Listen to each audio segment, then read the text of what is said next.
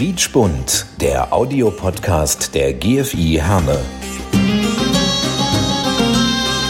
Wir verbinden Menschen. İnsanları birbirine bağlıyoruz. Noi colleghiamo le persone. نربط بين الناس Noi unim oamenii. Мы объединяем людей. Nous lions les gens. Ja, hallo und herzlich willkommen zu einer neuen Ausgabe von Quietschbund, dem Audiopodcast der GFI Herne. Ich bin Achim Preikschat und ich sitze jetzt hier in einer türkischen Moschee hier in Herne zusammen mit Hüseyin Inam. Er ist Islamwissenschaftler. Ähm, Herr Inam, äh, was ist das für eine Moschee hier? Wo sind wir hier genau? Wir sind hier in der Herner Dittip-Gemeinde. Äh, Das ist eine Gemeinde, die es schon seit Anfang der 80er Jahre gibt und schon mehrere Umzüge gehabt hat und mittlerweile hier an diesem Ort seinen festen Standpunkt hat. Wie viele Moscheen gibt es äh, insgesamt in Herne und Wanne-Eickel? In Wanne-Eickel gibt es äh, fünf Moscheegemeinden und zwei Konvente. In Herne dürften es etwa acht Moscheegemeinden sein. Ähm, jetzt sind wir ja hier in dem Vorbereich der Moschee, im, im, im Eingangsbereich. Ähm, wenn man eine Moschee betritt, gilt ja auch in vielen türkischen Haushalten, zieht man die Schuhe aus. Hat das nur hygienische Gründe oder hat das auch religiöse oder kulturelle Gründe? Es ist äh, in erster Linie hygienisch, wobei das Hygienische ist eine Voraussetzung für das Gebet. Das heißt, äh, das Gebet, äh, es gibt äh, Voraussetzungen zum Verrichten des Gebetes. Dazu gehört auch die Reinheit. Und ein Teil der Reinheit ist für uns eben, dass wir auch mit den Füßen, mit den Schuhen auf reinem, sauberem Boden stehen. Und äh, Schuhe tragen wir ja au außerhalb mit viel Schmutz mit. Deswegen ziehen wir die Schuhe in dem Bereich, wo es ums Gebet geht, aus. Jetzt beginnt am 12. April beginnt der Ramadan, der Fastenmonat. Warum wird gefastet? Äh, warum wir fasten? Es gibt einen Hadith, das heißt einen Spruch eines, des Propheten Mohammed, sallallahu alaihi wasallam, ähm, der sagt, äh, Gott habe gesagt, alle Gottesdienste, die ihr führt, die äh, sind, äh, kommen euch zugute, aber das Fasten ist nur für mich. Das heißt, im Grunde wir, haben wir als Muslime zu fasten nur äh, für Gott allein, ohne einen anderen Zweck zu suchen. Diese Einstellung ist sehr wichtig, äh, denn erst wenn man mit dieser Einstellung fastet, dann kann man darüber sprechen, was es noch so für positive Wirkungen hat. Und wenn man äh, meint, dass das Fasten dazu diene, Gewicht abzugeben oder zu entgiften oder was auch immer für gesunde Zwecke, äh, diese wird man nicht erreichen, wenn man äh, sich darauf fixiert. Es ist wichtig, dass man das als Hingabe, als äh, äh, ab, absolute Hingabe zu Gott im Sinne äh, des Shema Yisrael auch, ähm, dass man Gott mit ganzem Herzen liebt, äh, mit, äh, mit ganzer Reinheit sich ihm hingibt. Und das versuchen die Muslime großenteils zu tun. Äh, Und wer das spürt, dass da viel Kraft ist, der lässt sich davon beeindrucken und macht mit. Es gibt auch enorm viele Menschen, die einfach dieses Gefühl miterleben wollen. Und sie merken, dass in dieser Phase im Ramadan eine seelische Reinigung geschieht. Die Frommen umso mehr, die anderen ebenso. Und diese seelische Reinigung ist äh, für die meisten Muslime, auch wenn sie nicht religiös sind, etwas, was sie spüren und was sie wertschätzen und was sie suchen. Und selbst äh, Alkoholiker, Zigaretten, Kettenraucher und so weiter, äh, äh, glücksspielsüchtige äh, Personen schaffen es großenteils, diese 30 Tage durchzuhalten.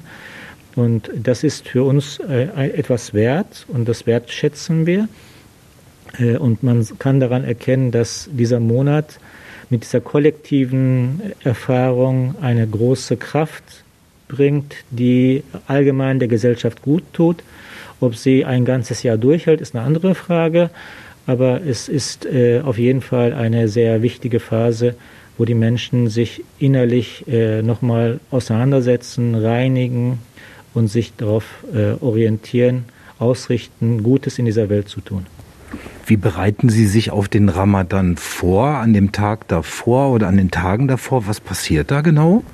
Äh, Vorbereitung ist zuerst einmal, dass wir von den drei gesegneten Monaten sprechen. Das heißt, zwei Monate gehen dem Ramadan voraus. In diesen Monaten, dass man hat, man weiß um diese Monate und äh, man dadurch, dass man bestimmte Nächte als äh, gesegnete Nächte feiert, auch wenn das quasi nicht kanonisch gesichert ist. Aber durch diese Tradition äh, merkt die gesamte Gemeinde, so langsam kommt der Ramadan und es gibt dann Menschen, die auch immer mehr fasten. Auch Menschen, die ähm, äh, nachzuholen haben zu fasten, fasten in diesen Tagen, um äh, quasi die Vergangenheit abzuschließen. Und äh, die Nacht, äh, die letzte Nacht ist eine Nacht, äh, wo man sich eben auf den Fasten, äh, auf die Fastenzeit vorbereitet. Äh, die Nacht, äh, bevor man fastet, ist eine Nacht, in der man in die, normalerweise in die Moscheen geht. Natürlich ist das in dieser Corona-Phase schwierig. Äh, dort äh, ein langes Gebet äh, mit der Gemeinde führt. Es ist meistens recht gut besucht in der ersten Nacht. Äh, und äh, es gibt Koranrezitationen, es werden auch oft äh, Süßigkeiten, Süßgetränke verteilt. In einer Zeit, wo so etwas rar war, war das sehr wertvoll. In einer Zeit, wo Licht nicht elektrisch war, waren die Moscheegemeinden lichterloh durch Kerzen und zogen quasi magnetisch die gesamten Menschen umherum an. Das waren sehr fantastische, sehr beeindruckende Erfahrungen. Äh, und ein Stück davon konnte man noch spüren. Es ist natürlich in dieser jetzigen Situation umso schwieriger. Ähm, ja. Jetzt heißt ja Ramadan auch ähm, in diesen 30 Tagen, dass viele Dinge nicht erlaubt sind. Wie sieht so ein Tag im Ramadan aus? Was darf man essen? Was darf man trinken? Was darf man machen? Was darf man nicht machen? Essen, trinken, äh, rauchen, alles, was der Körper braucht oder was die Seele begehrt, aus zum Beispiel Sucht heraus, äh, ist nicht erlaubt. Äh, allein das Einnehmen der Luft ist erlaubt quasi. Es gilt von dem ersten Morgengrauen bis zum Sonnenuntergang. Bezogen auf das Fasten, das sind die Regeln gewesen, aber es ist schon so, dass man in der Fastenzeit außer eben nicht essen, nicht, sich zu, nicht zu sich nehmen, äh, in dieser Phase des Fastens zwischen Morgengrauen und Sonnenuntergang zum Beispiel auch keine sexuellen Kontakte haben darf. Äh, die Rede ist im Koran von Rafath, das heißt im Grunde Intimitäten, die äh, peinlich sind, wenn andere sie beobachten. Man soll in dieser Zeit auch nicht fluchen, auch nicht äh, beleidigen. Also alles, was normalerweise eigentlich eine Sünde ist, ein schlechtes Benehmen ist, äh, in, diesen Mon äh, in diesem Monat soll man umso mehr darauf achten, dass man äh, davon äh, sich fernhält. Fasten ist im Arabischen eigentlich sich fernhalten also vom Essen, Trinken, Sexualität, aber auch eben von den alltäglichen äh, Fehlern, äh, Unzulänglichkeiten, schlechten Benehmen und so weiter. Man übt im Grunde eine Zeit lang äh, ein besserer Mensch zu sein. Äh, und wenn man das 30 Tage durchgehalten hat und manche Formen setzen noch sechs Tage mindestens dazu am nächsten, äh, im nächsten Monat, dann äh, kann das bewirken, dass man auch sein ganzes Leben entsprechend viel frommer und sozialer führt. Gibt es denn auch Ausnahmen? Also zum Beispiel, wenn jetzt jemand krank ist oder alt ist, weil Sie gerade sagten, zum Beispiel trinken tagsüber, dass man nichts trinken darf. Wenn ich jetzt krank bin, gibt es da Ausnahmen? Natürlich, also äh, es, es muss alles eben im Rahmen des Vernünftigen sein. Äh, man darf seine Gesundheit nicht gefährden. Sobald man äh, merkt, dass man gesundheitlich äh, darunter extrem leidet, dass man ohnmächtig werden könnte, dass man äh, gesundheitlichen Schaden bekommen könnte, dann muss man das Fasten brechen. Das ist äh, klar, äh, die Gesundheit geht letztendlich vor. Es ist aber auch irgendwo ein, ein sich beweisen wollen vieler Menschen, die schwere Dinge auch tun und sich antun und glücklich sind, dass sie es geschafft haben. Und diesen äh, Effekt kennen viele. Äh, viele Kinder fasten gern mit den Erwachsenen mit, weil sie das genauso schaffen wollen und damit auch sich beweisen wollen, dass sie das genauso wie die Erwachsenen schaffen können, also dass sie erwachsen geworden sind. Auch ich habe schon mit, ich glaube mit neun oder zehn Jahren äh, im Sommer, in den schwierigen Phasen war das schon, mich beweisen wollen und habe schon angefangen zu fasten. Mein Vater hat mich immer davon abgewiesen. Ich habe mich davon nicht beirren lassen und wenn ich dann nicht am Morgen äh, vor dem Morgengrauen nicht essen durfte, dann habe ich einfach so gefastet. Dann äh, mussten sie mich quasi dann zum Fasten, äh, zum Essen vor dem Fasten äh, noch dazu nehmen, damit ich nicht noch, noch mehr leiden muss. Und äh, also dieses, äh, dieser Einsatz, äh, um etwas sich zu beweisen, das ist in vielen Familien vorhanden, insbesondere in, in denen, die mit äh, diesem frommen Leben zu tun haben. Äh, und äh, das tun auch viele religiöse Menschen weiterhin, dass sie sich gerne beweisen wollen.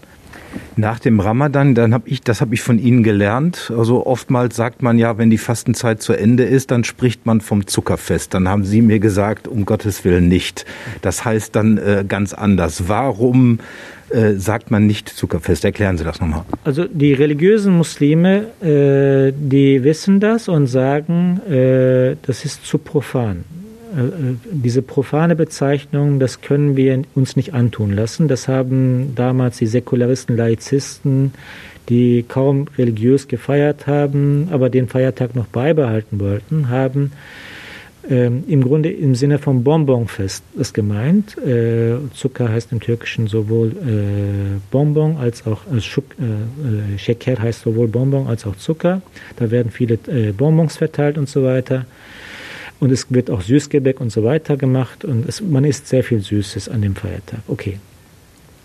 wenn das ein Faktor ist, um einen, einen religiösen Feiertag zu kennzeichnen, dann müsste man das Weihnachten Tannenbaumfest nennen und das Ostern ein Osterhasenfest oder Eierfest nennen. Und ich äh, will äh, als Rache dafür, dass wir so genannt, dass unser Fest so genannt wird, manchmal das auch wirklich sagen. Also Eierfest und Tannenbaumfest und so weiter. Ich finde es schade, dass viele äh, Werke, Bücher, äh, auch äh, Wörter, äh, Enzyklopädien diesen, äh, diese Bezeichnung einfach so übernehmen. Äh, ich kann mir erklären, dass eventuell der Ursprung auch ist, äh, im Arabischen heißt Dank Shukr und Sheker äh, ist Zucker, dass da die Nähe auch ein Grund gewesen ist. Also man dankt, dass man die, die Fastenzeit geschafft hat und feiert, äh, dass das geendet hat. Äh, und das ist eben Shukr. Und man feiert das mit Zucker, Sheker. Äh, das kann der Ursprung gewesen sein, aber äh, das, was die Religion betrifft, sollten die religiösen Menschen äh, definieren und nicht diejenigen, die gerne den religiösen Menschen vorsagen wollen, wie sie ihre Religion zu leben haben. Und das, diese Dreistigkeit erleben wir in den letzten Jahrzehnten immer stärker und das ist sehr respektlos. Das Ende des Fastens äh, wird aber schon groß auch gefeiert, denke ich, ne? Natürlich. Äh, also äh, kanonisch ist äh, nur ein Tag ein Feiertag, äh, aber gefeiert wird äh, traditionell mindestens drei Tage, ähnlich wie beim Opferfest, wo es vier bis fünf Tage sind. in Deutschland, wo man quasi in der Diaspora ist und man nicht gleich ein Wochenende davor hat oder so, äh, und man nicht vieles organisieren kann, kann es manchmal mehrere Wochen dauern, äh, wo man noch nachträglich eine Veranstaltung als Feier äh, zum Ramadanfest deklariert und sich zusammenkommt und feiert. Ich kenne, ich kenne auch Ramadan-Feiern, die drei, vier Wochen später äh, noch stattgefunden haben, weil man das nicht anders organisieren konnte. Das ist natürlich unangenehm. Man sollte möglichst gleich in den ersten Tagen die Feierlichkeiten haben und das Leben ist nicht nur feiern äh, und dann ist das eigentlich gut. Was passiert da genau? Ist das mehr so auf religiöser Ebene in der Moschee? Aber man hört ja auch sehr viel, die Familien kommen zusammen, die Verwandtschaft, es wird gegessen, getrunken. Ähm, der gesamte Ramadan ist eine Zeit, wo man ohnehin sehr viel Geselligkeit erlebt. Äh, man besucht sich gegenseitig, man wird gegenseitig eingeladen, man kommt zusammen, isst in, an großen Tischen. Es gibt auch öffentliche Tische, wo jeder hinkommen kann und essen kann. Die, Gemeinden, die meisten Gemeinden hier in Deutschland bieten auch Essen an, wo jeder im Grunde hinkommen kann, mit Fasten brechen kann. Auch Leute, die nicht gefastet haben, sind eingeladen. Sollte natürlich so sein, dass man genug Essen hat, damit diejenigen, die fasten, äh, ihr Essen haben. Wenn es mehr ist, ist es okay. Äh, also diese Geselligkeit ist wichtig und man ist mit den Familien zusammen. Trotzdem ist es so, die 30 Tage reichen nicht immer, dass man alle Verwandten und Bekannten äh, treffen kann, sehen kann. Und der Feiertag ist dann die Gelegenheit, wo man sich verpflichtet fühlt, äh, einander zu sehen, indem man sie besucht oder Besuch bekommt.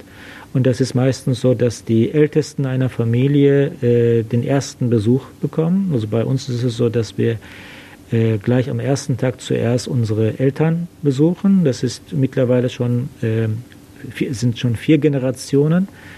Also vier Generationen kommen zusammen, um äh, bei meinen Eltern quasi äh, gemeinsam zu feiern. Das ist eine riesen äh, Menge Leute und das ist, dadurch, dass man alleine zusammenkommt für so, ein, so, so etwas, ist das eine Riesenfeier. Und wenn noch andere Leute aus der Nachbarschaft kommen, dann äh, spüren sie auch diese Geselligkeit, diese Freude dass eine große Familie sich gegenseitig liebt und respektiert, das ist eine wunderbar, ein wunderbares Gefühl. Also überall kann man diese Erfahrungen dann machen.